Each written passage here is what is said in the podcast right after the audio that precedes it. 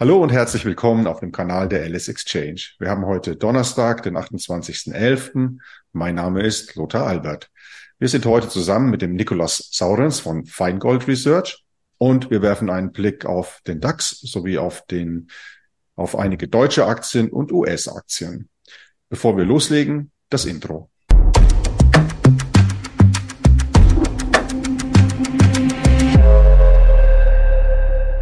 So, da sind wir wieder und bevor wir jetzt nach Frankfurt zu dem Nikolaus Saurens schalten, noch kurz ein Blick auf den Risikohinweis. Ihr wisst, alles, was wir hier sagen, ist Meinung und unsere Markteinschätzung und keinesfalls als Empfehlung zu verstehen. Alles, was ihr an der Börse tut, geschieht auf euer eigenes Risiko. Damit schalten wir nach Frankfurt zum Nikolaus Saurens. Herzlich willkommen, schönen guten Tag. Hallo Lothar, freut mich hier zu sein. Ja, Legen wir gleich los und werfen einen Blick auf den DAX. Wir befinden uns im Moment ja eigentlich in der saisonal besten Phase des Jahres. Wir hatten jetzt auch äh, kürzlich starke Anstiege, die sich in den letzten Tagen etwas gedeckelt haben bei der Marke von 16.000.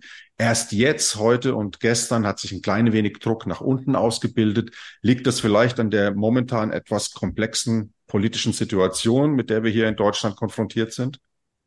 Ja, das sind sicher einige Faktoren. Zunächst muss man ja sagen, die Rallye wurde auch maßgeblich aus den USA getragen. Dort hatten wir Thanksgiving. Die Händler waren bei ihren Familien über die Feiertage. Am Freitag hatten wir da verkürzten Handel und äh, das hat man auch in Frankfurt gesehen. Das waren sehr geringe Umsätze, geringe Ausschläge.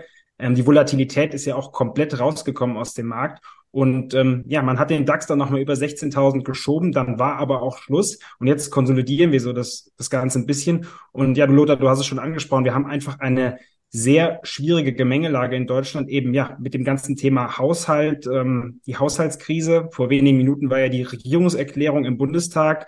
Ähm, so richtige Lösungen konnte man da nicht präsentieren. Und ich habe so ein bisschen das Gefühl, man versucht noch auszuloten, wie denn die Folgen für die Wirtschaft sind, auch dementsprechend die Folgen für mögliche Titel, die ja auch im DAX beinhaltet sind. Wir haben da beispielsweise das Thema Energiepreisbremse und ähm, Industriestrompreis, also wie ja, wie, wie kann das aufrechterhalten werden, wo ja natürlich Milliardensummen vonnöten sind.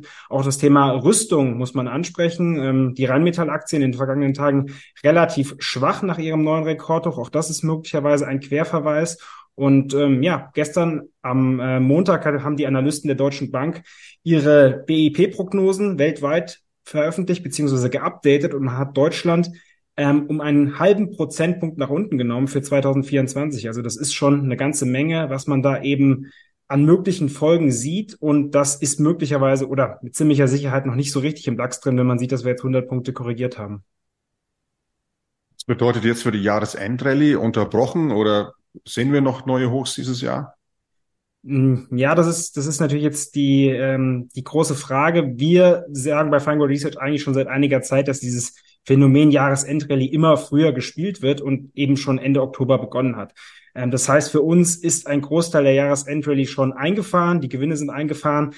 Möglicherweise ist da noch mal ein zweiter Schnaps drin. Unser Musterszenario wäre jetzt Konsolidierung, vielleicht bis Mitte Dezember und dann könnte man noch mal einen neuen Anlauf nehmen. Hängt natürlich auch ein Stück weit ähm, von der Entwicklung in den USA ab. Da sieht das Bild natürlich viel besser aus. Die US-Techs kleben an ihren Jahreshoch, teilweise auch an den Rekordhochs und ähm, da wird man möglicherweise so ja nach oben bröckeln, könnte man fast sagen. Da kommt ja auch dieser Effekt des Window Dressings zu tragen. Ähm, weiterer Effekt in den USA haben wir sehr starke Aktienrückkäufe. Ich habe heute Morgen eine Research Note gesehen, dass ähm, da noch Aktienrückkäufe nur bei den Big Techs, bei den Magnificent Seven von 170 Milliarden ausstehen, die da jetzt eben von den Unternehmen in ihre eigenen Aktien investiert werden. Und das treibt den Markt einfach nochmal sukzessive weiter an. Hm, okay. Dann äh, lass uns doch äh, den Blick auf einige Einzeltitel richten. Zunächst ein, ich würde mal fast sagen, ehemaliges Schwergewicht im DAX, die Bayer AG. Marktkapitalisierung von, glaube 32 Milliarden noch. Ähm, Im Vergleich beispielsweise SAP rund bei 170 Milliarden. Da muss man sagen, äh, die Deutschland AG hat hier schon ein bisschen abgebaut. Ähm, Bayer hatte in der letzten Woche ja eine katastrophale Meldung, nämlich dass die Phase 3 ähm, äh, der Test des äh, Medikaments Asundexion, glaube ich, äh, spricht man das aus, ein Mittel zur Vorbeugung gegen Schlaganfälle abgebrochen wurde, da äh, der Erfolg sich also in der letzten Phase nicht hat äh, nachweisen lassen. Das führte nochmal, trotz dass es ja schon jahrelang nach unten geht, zu einem richtigen Ausverkauf. Wir notieren momentan bei den Kursen von 2006, 2007. Wir haben zwar eine Dividendenrendite von mittlerweile 7,5 Prozent, aber ob die jetzt wirklich viele Käufer dazu bringt, äh, hier einzusteigen, lasse ich mal dahingestellt. Ähm, vielleicht hat ja auch äh, dieses ganze Chaos um das Thema Glyphosat der letzten Jahre hier seine deutlichen Spuren hinlassen, hinterlassen. Was ist denn deine Meinung dazu? Ja, du sprichst es an. Auch ähm, der Verweis auf SAP ist ganz spannend, weil wir haben ja jetzt eine neue Kappungsgrenze im DAX und früher hätte das die Bayer betroffen, die ja mal der wertvollste Konzern im DAX war. Mittlerweile ist man da weit abgerutscht und liegt ähm, mehr oder weniger im Mittelfeld. Ähm, ja, es ist wirklich eine verdammt schwierige Ausgangslage. In diesen Minuten sind wir auch auf ein neues, ja, Rekordtief ist natürlich nicht, aber mehr Jahrestief gefallen. Ähm, jetzt visiert man die 30er-Marke an und wie so oft nach starken Abstürzen kommen dann diese Folgenwellen noch. Es waren jetzt gar nicht mal die Analysteneinschätzungen, die da komplett umgekippt sind, sondern einfach dieser, dieser allgemein sehr negative Newsflow. Ähm, CEO Anderson hatte sich dann geäußert und hat gesagt, äh, man hat eine alte Chemiedenkweise im Konzern und einen chronischen Mangel an Forschungsinvestitionen, äh, die seine Vorgänger natürlich zu verantworten haben, ähm, fand ich schon bemerkenswert, sehr deutliche Töne eines CEOs und eben so dieses Nachtreten gegen die Vorgänger. Ähm, ja, und jetzt versucht man den Turnaround hinzukriegen. Ähm, es ja, geistert ja schon seit einiger Zeit die Idee, ähm, durch die Börsenlandschaft Bayer aufzuspalten in möglicherweise drei Bereiche. Das wären zum einen eben Crop Science, ähm, wo ja beispielsweise auch Glyphosat dazugehört, also dieser ganze Bereich ähm, ja, Pflanzendünger und äh, alles, was dazugehört, eigentlich sehr lukrativ. Mit Glyphosat hat man sich da eben einen riesigen Klotz ans Bein gebunden. Langfristig ist das aber spannend. Dann hat man natürlich noch Consumer Health, also ja, und, e und eben Pharmaceuticals, das sind so die drei Bereiche. Und da versucht man jetzt, was möglich ist. Gestern ging die Meldung eben durch die Presse, dass ähm, ja man da eben Experten dran gesetzt hat und die gesagt haben, okay, so einfach geht das dann doch nicht ist jetzt eigentlich auch wenig überraschend. Klar, Bayer ist ein absolutes äh, Schlachtschiff der Industrie, ein altes Schwergewicht und das wird man nicht so leicht aufspalten können. Es ist aber trotzdem äh, ein spannender Ansatz, mal zu schauen, was sind denn da die Werte und die müssten ja eigentlich höher sein als die von dir genannten 32 Milliarden. Ja, okay.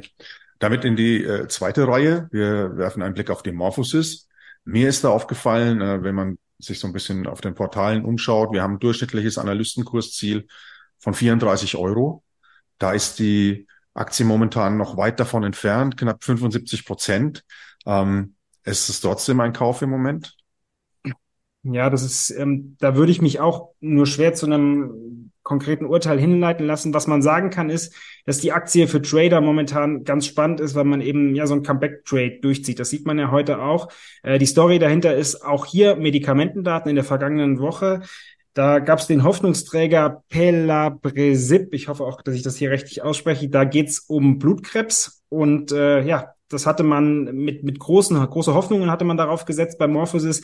War dann fast so ein ja so ein bisschen so ein Hop oder Top Ereignis. Ähm, Im Vorfeld hatte die Aktie auch schon deutlich korrigiert. Also man hat da ein bisschen der Gewinne abgebaut und dann kam jetzt eben der deutliche Rücksetzer in den vergangenen ähm, Tagen, weil ja, die Studiendaten nicht so gut ausfielen, wie man sich das erhofft hat. Ähm, man hat, das kann ich ja auch nur dem wiedergeben, was die Analysten sagen, beziehungsweise die Finanzpresse, die primären, äh, den primären Endpunkt erreicht, aber eben ähm, beim sehr wichtigen sekundären Eng äh, Endpunkt ähm, ja entsprechende Signifikanz vermissen lassen. Äh, wir sind natürlich jetzt alle keine Experten, das ähm, muss man sagen. Äh, die Analysten sind da erstaunlich uneinheitlich. Normalerweise müsste man sagen, die Daten sind wirklich schwach ausgefallen. Aber es gibt auch Analysten, die sich positiv äußern und das scheint die Aktie jetzt momentan kurzfristig anzuschreiben. Äh, die UBS hat sich da ziemlich bullisch geäußert. Die haben das Kursziel bei 47 Euro belassen und ähm, gesagt, sie hätten sich mit Experten ausgetauscht und man ginge doch davon aus, dass das Medikament letztlich zugelassen werden könnte. Und das wäre dann natürlich ein deutlicher Kurstreiber für die Aktie. Ganz wichtig, und da spekulieren ja auch gerade die Anleger in Deutschland drauf, 9. Dezember gibt es eine Jahrestagung, auf der Morphosis neue Ergebnisse vorlegen wird. Und da wird man möglicherweise jetzt im Vorfeld darauf spekulieren, dass es dann nochmal eine Trendwende gibt. Okay. Dann ein Blick auf äh, einen weiteren ehemaligen Liebling, äh, die Teamviewer-Aktie. Wir haben den Chart hier mal ein bisschen längerfristig gewählt, so dass man auch das Corona ja mitzieht. Ähm, und da kann man deutlich erkennen, dieses Thema Remote-Kommunikations- Lösungen zu der Zeit, als alles geschlossen war, haben dazu geführt, dass die Aktie ähm, im Juli 2020 bei rund 60 notierte. Ja, jetzt ist es äh, gerade noch mal ein Viertel davon. Dennoch kann man sehen, dass sich äh, ja seit Anfang letzten Jahres hier ein Boden abbildet. Wie ist denn deine Meinung dazu? Ja, die, die TeamViewer hatte ich ähm, mal mitgebracht, weil sie eine ganz spannende Aktie auch in der kurzfristigen Entwicklung, die den Kurs gedrückt hat. Ein Finanzinvestor beziehungsweise der Finanzinvestor bei Teamführer, Permira, hat sich ähm, mit weiteren Anteilen verabschiedet. Man muss dazu sagen, Permira hatte Teamviewer überhaupt erst an die Börse gebracht und dann eben sukzessive immer wieder ähm, Anteile gegeben, dadurch auch Gewinne realisiert. Man hatte Teamviewer 2014 für 870 Millionen Euro gekauft und jetzt immer weiter ja, signifikante Gewinne realisiert. Die Aktie, wie du schon gesagt hast, war ein Corona-Highflyer. Man hatte sich dann mit einem ganz schönen, man hat sich ganz schön verkalkuliert mit dem Sponsoring von Manchester United. Ähm, das merkt man eigentlich, wenn man sich allein die Namen anhört, das passt nicht so recht zusammen. Softwarekonzern aus der zweiten Reihe gegen einer der wertvollsten Fußballmarken der Welt. Ähm, die spielen ja immer noch mit Teamviewer auf der Brust. Und da hat man jetzt den Ausstieg gewählt, weil das Sponsoring einfach viel zu teuer war. Klar, man hat natürlich Bekanntheit erlangt, aber das stand in keiner Relation zu den Ausgaben. Und äh, ab der kommenden Saison wird eben Qualcomm auf der Brust von Manchester United ähm, aufgeflockt sein. Und ähm, das wird sich dann auch in den Ergebnissen bei Teamviewer niederschlagen. Die Story grundsätzlich stimmt, die Wachstumsraten sind gut und ähm, deswegen, wenn man eben ja Freude an Nebenwerten hat, ist das auf jeden Fall eine Aktie, die man sich ansehen kann.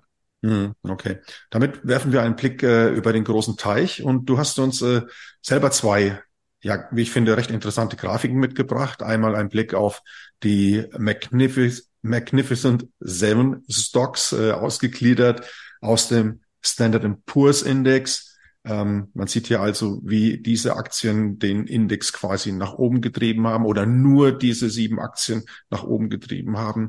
Die klassische Lehre, also wenn man äh, die Advanced Decline Linie sich anschaut, dann würde man das eher als ein Warnsignal interpretieren, wenn nur wenige große Werte ähm, den Index treiben. Aber das mag sich ja verändert haben. So hat, die ganze Wirtschaft hat sich ja verändert und solche, ähm, ich sag mal, Überunternehmen, wie sich die letzten zwei Jahrzehnte entwickelt haben, gab es früher eigentlich gar nicht.